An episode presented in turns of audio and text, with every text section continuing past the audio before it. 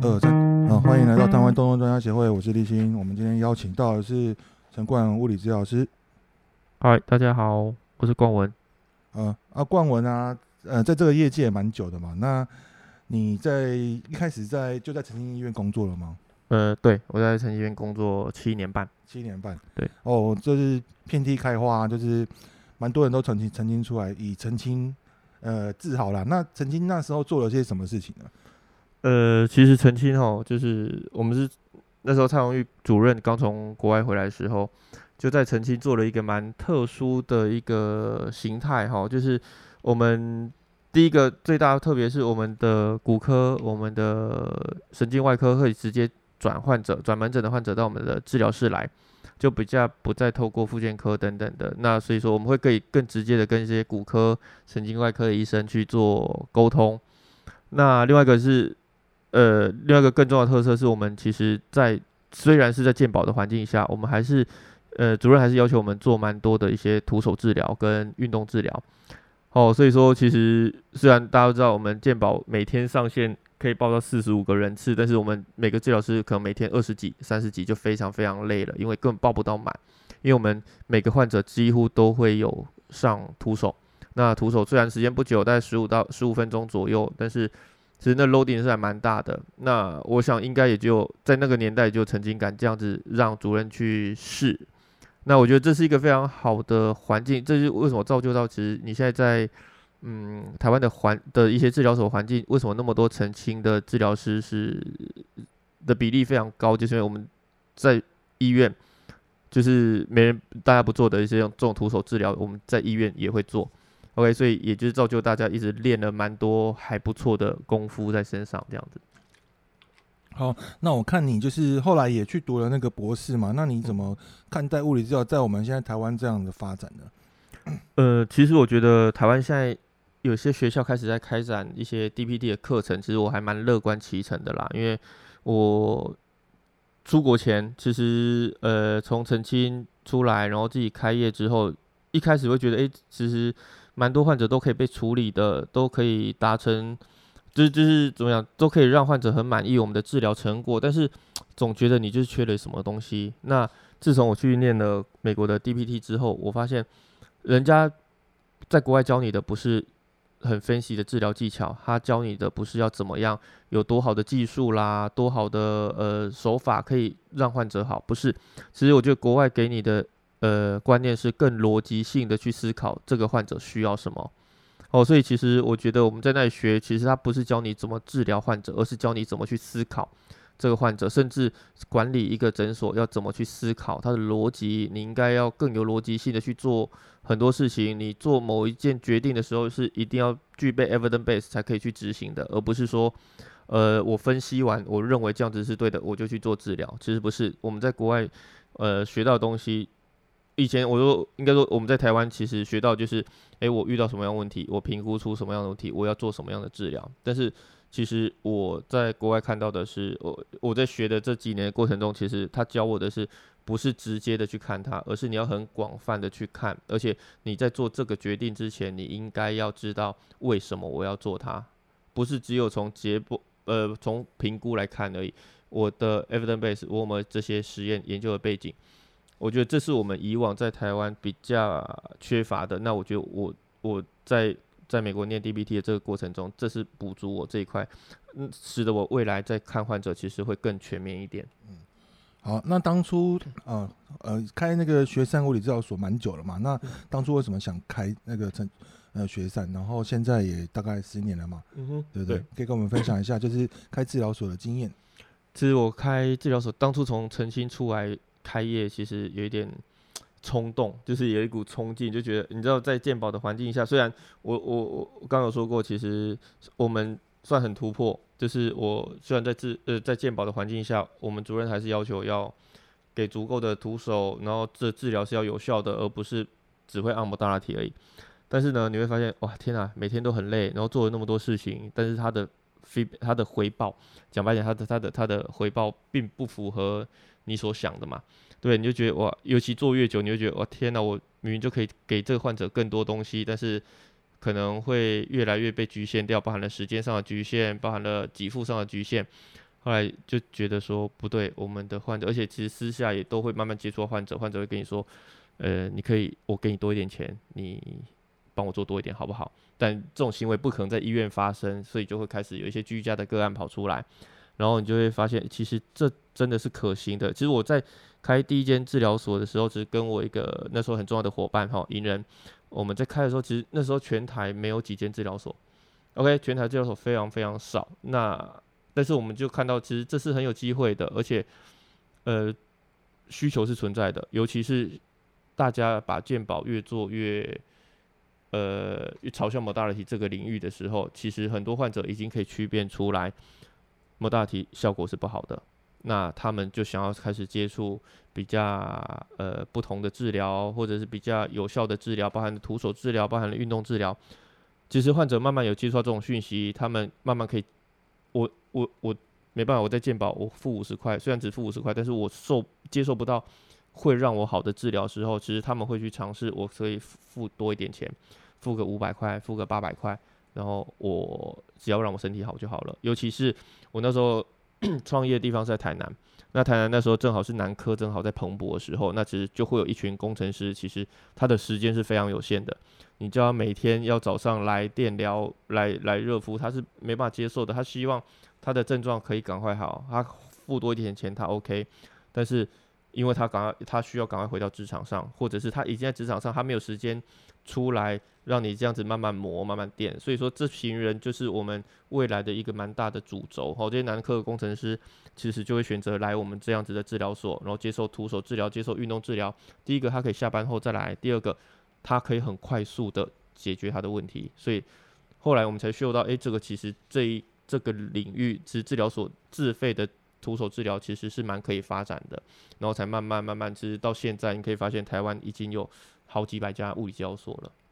嗯，真的蛮不错的。那你在那个澄清那时候，应该有接触到一些呃职业球员嘛？嗯，那可以跟我们分享一下，就是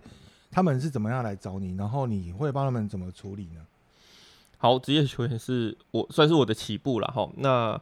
呃，我们那时候会接触到职业球员，是因为我们澄清以前大家如果有印象的话，有一个新农牛。哦，新农牛他其实在很早的时候，他的练习场是在我们澄清医院旁边而已，就是现在中科的位置。只是后来因为中科被征收掉了，他们场地被收回去，他们就搬到丰原的新农山庄去了。好，在但是在那之前，其实他们都是在我们医院旁边练球。然后，所以有受伤有问题，他们宿舍甚至就在医院旁边的隔壁，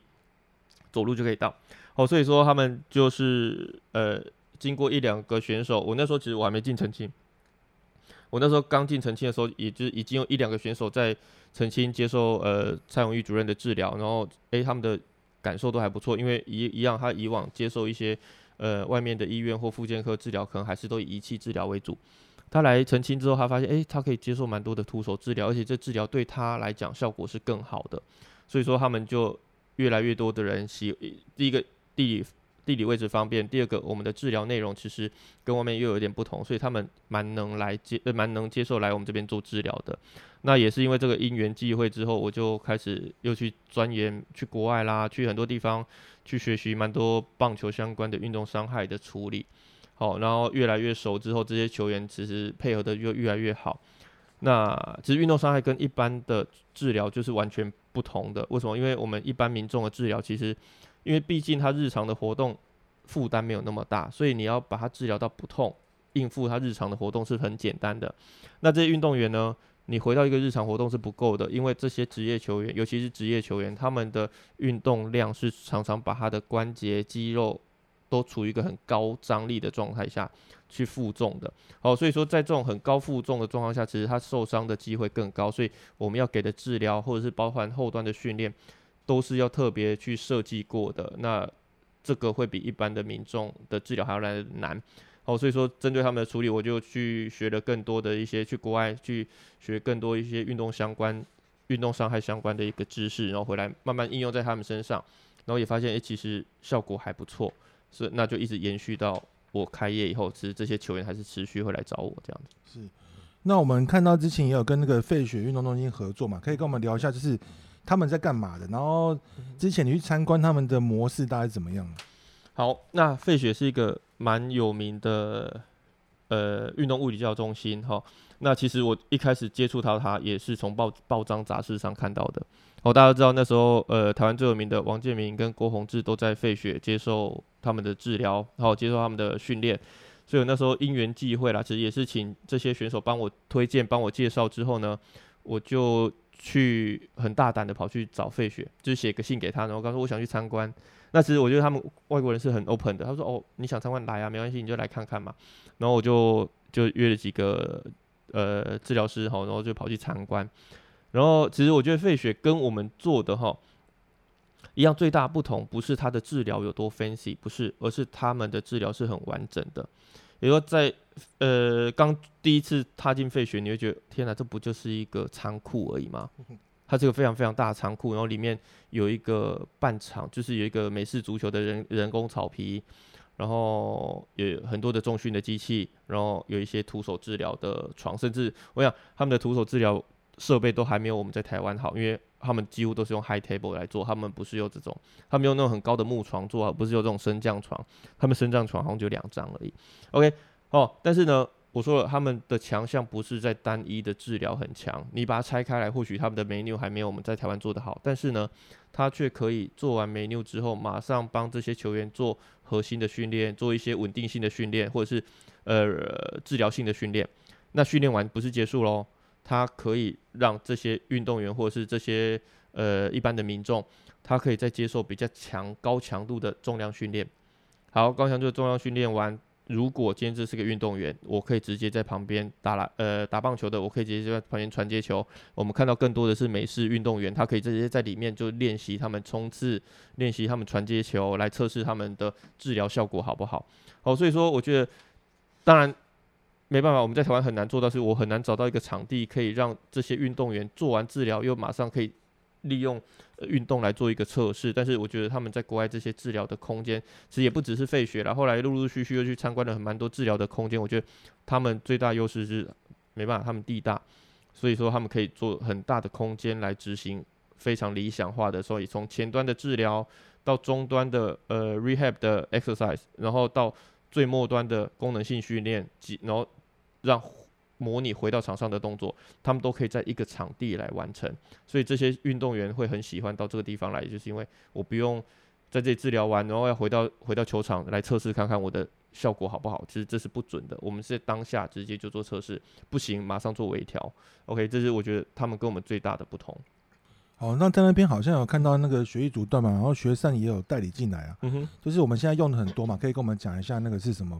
什么东西吗？好，OK，呃，血流阻断训练哈，它是一个非常，我我认为这是一个未来蛮突破性的一个治疗方式，然后那大家都知道，我们的一般不管是运动员或者是民众或者是老人，当他受伤了，或者是他疼痛，或者是年纪越来越大，越来越退化了，他们是无法去做一个高承重的负担的，你不可能要求一个 ACL 术后的人马上去做一个 leg press，他是无法去负重的，那。在这种无法负重的状况下，大家知道我无法负重，我的肌肉就只会慢慢的萎缩掉，一直到我可以负重的那一天起。所以说你是花了很多时间让肌肉萎缩，然后再想办法让肌肉生成，其实这是在浪费时间。但是又没办法嘛，所以我们往往会帮这些人设计很多的弹力带的运动啦，很多骑脚踏车的运动啦。但是其实这些都大家都知道。就运动生理来说，它是低负重，它对肌肉的维持是一点效果都没有的。所以你再怎么让一个运动员手术完去拉弹力绳，再怎么让一个老人去拉弹力绳，他会不会因为这样而肌肉生成？不可能的，因为这是低负重的训练。所以说，呃，他们在国外就其实这个东西其实最早是从日本出来的哈。他们大家如果有去健身房，看到很多人会在上臂绑一个弹力带，然后绑个弹力带之后去做运动。为什么？因为他们发现我做一个弹力带。束缚的时候，它只是在做血流的限制，它在绑，它在阻断你的血流，然后让你去做运动的时候，其实他们发现了，在这种环境下，在我的肢体缺血的环境下，我去做一个轻量的运动，其实它会骗我的大脑，为什么？因为这时候你的血流被阻断了，对不对？所以我的静脉血回不来，所以我今天即使是做一个很轻量的运动，我的代谢废物都会被堆积在身体的远端，这时候你的大脑会被欺骗说，诶，我好像刚做了一个重训。所以呢，这时候大脑就会开始启动了一个呃肌肉生成的一个 process 一个一个路径，但是这时候肌肉是不是真的有被破坏？没有，因为你刚刚做的是一个轻量的训练。好，所以透过这种不断的欺骗你的大脑，然后你的身体就会慢慢慢慢形成一个无氧的环境，然后运动完了，其实它就形成一个呃错误判，他就认为我们刚刚做了重训，所以它就会形成一个肌肉生成的一个 process。刚刚说，好，所以说我可以利用一个轻量的训练。来让我的肌肉持续的有生长的功能。那透过这样子的训练，其实我就可以维护、维持我很好的一个肌肉量。那等我可以真正开始负重的时候，因为我有很好的肌肉量，我在开始做重训的时候，我回来速度会很快。我不用像以往一样，以往就是要等肌肉先萎缩掉，然后再让肌肉生成。其实我要浪费很多的时间。好，所以许流限制未来，其实在我们的复健领域是非常非常重要的，因为它可以让这些人，不管是老人，不管是受伤的人，他可以在疼痛或者是无法用力的期间，能维持一个很好的肌肉量。所以等他回到正常的状态了，疼疼痛下降了，然后呃功能变好了，我这时候在做训练的时候，可以缩短我整个复健的时程。是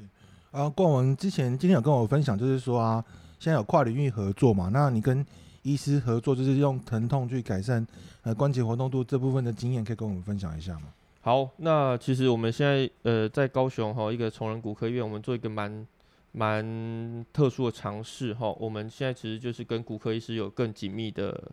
结合了。那大家都知道，以往哈，如果你没有跟这些医生好好沟通，没有跟他们做一些呃一些交流的话，其实他们搞不懂我们的附件可以干嘛。那其实你也搞不懂医生为什么都不转患者上来。哦，所以因缘际会下，我就跟一些医生去聊啊，然后跟我们医院的医生去聊。他说：“诶，一个急性的疼痛，比如说一个急性的。”下背痛，一个急性的颈椎疼痛，以他们处理，他们不外乎就是打针，不外乎就是呃给药止痛嘛，然后止痛完，等他们状况好一点再说嘛，对不对？可是以复健的角度呢，我会觉得，诶，为什么你不转上来给我？我可以帮他做一个很好的关节松动，我可以帮他做一个很好的核心的训练，他的疼痛是不是消失的？但是你也会知道，其实有时候遇到很急性的疼痛，这患者就不想碰，不想动。你要帮他教他做运动，教他帮他做治疗，他一定不想的。后来我们就跟这些医生讨论完之后，医生说：“诶，那我们可不可以试着给药？比如说马上打一个止痛针，然后呢，让疼痛下降之后，赶快趁他的药效还在的时候，我们给一些关节松动术，或者是给一些核心的运动，在这个环境下，让他的关节或者是让他的功能赶快或者脊椎回到一个良好的位置。那这时候等药效过了，其实他的疼痛也不容易再复发了嘛。”因为以往大家都知道给药，但是你的问题还是存在啊，你并没有接受治疗，所以你的力量还是不够，你的呃椎盘可能还是突出的，你的关节还是不会动的，所以药效过了，它疼痛又来了，所以一直反反复复给药，然后不痛了，然后药效过了又开始疼痛，所以骨科他们也会有这种这样子的呃 confuse，他会觉得诶奇怪，我给了药怎么还是下次又痛了，所以说我们慢慢沟通，慢慢沟通，发现诶其实我们是不是可以试试看走一个绿色通道。这个患者来，我直接给药，给药完不是让他回家，而是趁他不痛的时候赶快做治疗。那我们试了好几个个案，发现，诶，其实给药完马上给治疗，治疗完之后，其实他复发的机会，或者是他下次再疼痛，药效过了，他疼痛出来的频率或者是程度会下降蛮多的。所以我们慢慢跟医生就形成一个默契了。诶，以后只要有急性的疼痛，不是给药完就放回家了，不是让他休息，而是给药丸直接转上来。复健科，然后给我们治疗师直接去做治疗。那目前得到的回馈是还蛮不错的。哦，那这样子的跨领域的合作啊，那治疗师或者是要怎么跟医师他们去呃讨论呢？或者是怎么准备？呃，其实我们现在还蛮蛮酷的。我们现在其实当然，我们我们的治疗师会直接像我本身，我直接就在骨科医师的门诊旁边有一个诊间给我，所以骨科医师只要有任何状况的患者。他就会直接 pass 到我这边来，然后由我来跟患者沟通解释，解释完之后再送去治疗室做治疗。那如果在期间有任何我看不懂的，我认为有疑问的，或者是骨科医师自己觉得诶怪怪的，他会来跟我讨论，我们要会用什么？所以我们会有一个非常及时的一个呃讨论的空间，因为我就在诊间旁边而已，有一个后门，我直接走过去，他直接走过来，我们就可以讨论了。OK，那另外一个我觉得应该是目前最炫的一个是我们呃。月底准备手术房要开了，我们会准备已经安排好，会让我们的治疗师直接进刀房去看这些医生怎么去动手术，因为讲白一点，其实很多治疗师都不知道手术怎么做的。那你怎么有办法去跟患者解释我到底是要帮你训练哪一块肌肉？甚至大家知道，我我也是后来才知道，很多脊椎手术的人，他的 multifidus 都是被电烧烧掉的。可是呢，往往我们治疗师还在请患者去做 multifidus 的诱发，是不是还蛮好笑的？因为他没有 multifidus 啊，他没有多裂，多裂早被烧光了。那你在诱发他不是很很很浪费嘛？所以我就跟这个医院院方讨论，我们是不是应该进去看一下，到底医生破坏了什么？那我才可以才可以做什么样的治疗？一般有往往你做的东西根本就不存在，你做这些都是浪费。那你也会很灰心，怎么我做这些训练它都没有比较好？因为你在训练一个不存在的东西嘛，对不对？所以我们要求我们的治疗师要进手术房去看。那甚至我们有跟厂商谈到，我们会有一个模拟器，我们一个呃关节镜手术的模拟器，我们可以请医生在模拟器上操作的时候，直接跟他沟通。你今天这个进去，比如说我们最近在讨论一个呃关节镜腰椎的关节镜手术，其实它不再从后方进去，它是从侧面的 intervertebral foramen 进去，但它进去的时候会把我的 facet 削掉一点点，削掉之后再进去。那它的优点是什么？它不会再破坏我我的 multifidus，但是它会削掉一部分的黄韧带，它会削掉一部分关节面。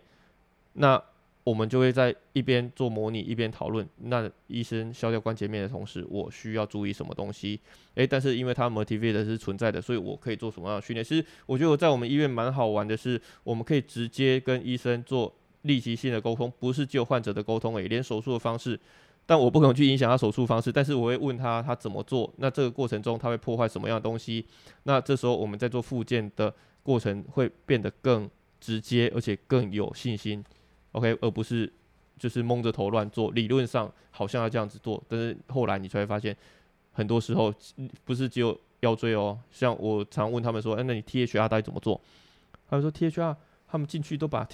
gluteal medius 就臀中肌都挖烂了，因为进去一定会。”挖臀中肌，那有时候他想把它拨开一点，他会把它挖得很烂，所以整个臀中肌是被破坏的乱七八糟的。所以我们会有这个观念，就是我有一次跟他聊，我说：“诶、那个，他就问我说：‘诶、欸，冠，你觉得臀那个 THR 玩什么东西最重要？’我说：‘THR 玩，因为你是 posterior approach 嘛，所以你的 posterior lateral approach，所以你的臀中肌会被破坏，所以我认为练臀中肌最重要。’然后他就傻眼，他说：‘可是我进去的时候，臀中肌快被挖得快烂了、欸。’然后。我就傻，因为你就知道，所以为什么我们在临床上很多 THR 你练臀中肌怎么练都练不出来，因为他们手术进去就挖烂了，不是你的技术不好，而是